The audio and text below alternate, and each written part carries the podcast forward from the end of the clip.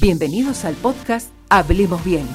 En cada sesión, Pablo Rivadavia te ayudará a ser cada día un mejor orador, a perder la timidez de hablar en público, a enunciar un discurso efectivo y lograr alcanzar eso que te propones con tu voz.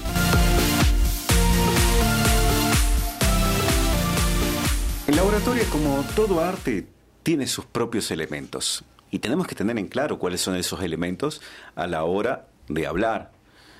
Uno de los maestros de la oratoria o del discurso fue Aristóteles. Y el discurso cuenta con tres elementos fundamentales que se interrelacionan entre sí y que son los elementos que estarán en juego a la hora de hablar en público. Primeramente es el orador que habla, nosotros, nuestro nosotros, nuestra, nuestra voz, nuestra presentación, nuestra forma de vestir, es el primero. El segundo elemento es el tema que presentamos, por el cual el público nos ha, ido a escuchar.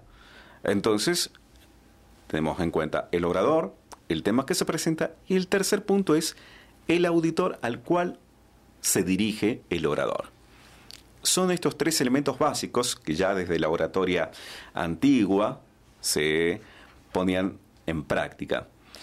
A ver, la oratoria es un hecho social, una comunicación entre un orador y el público por medio de un instrumento, la palabra hablada.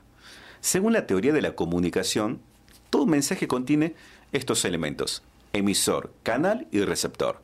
El emisor en este caso es el orador, que expone el mensaje que desea transmitir a un receptor, en este caso el oyente, el auditorio, nuestro grupo, nuestro público, mediante un código, que en este caso son las palabras y los gestos, lo que hablamos y lo que no hablamos, en este caso con nuestro lenguaje corporal, lo kinesítico.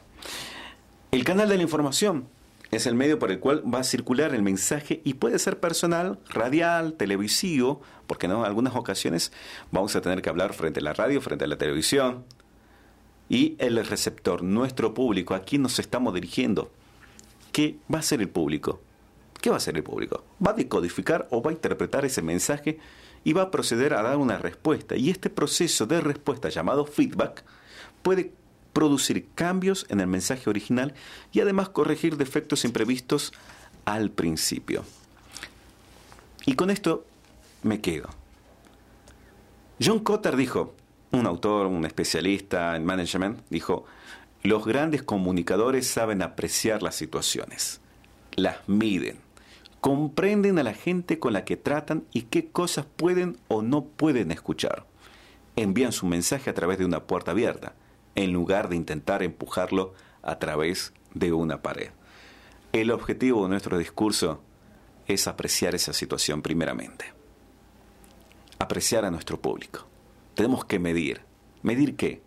Nuestro público, qué es lo que quiere, cómo lo quiere, comprender a la gente que fue a escucharnos por el tema que estamos presentando, persuadirlos, convencerlos, que tomen una acción, nuestra audiencia fue buscando un tema de su interés. Y nosotros tenemos que hacerlo de buena manera. Así que el desafío para este día también es preparar nuestro discurso, tener en cuenta nuestra presentación, nuestro tema y nuestro público. Eso es todo por hoy.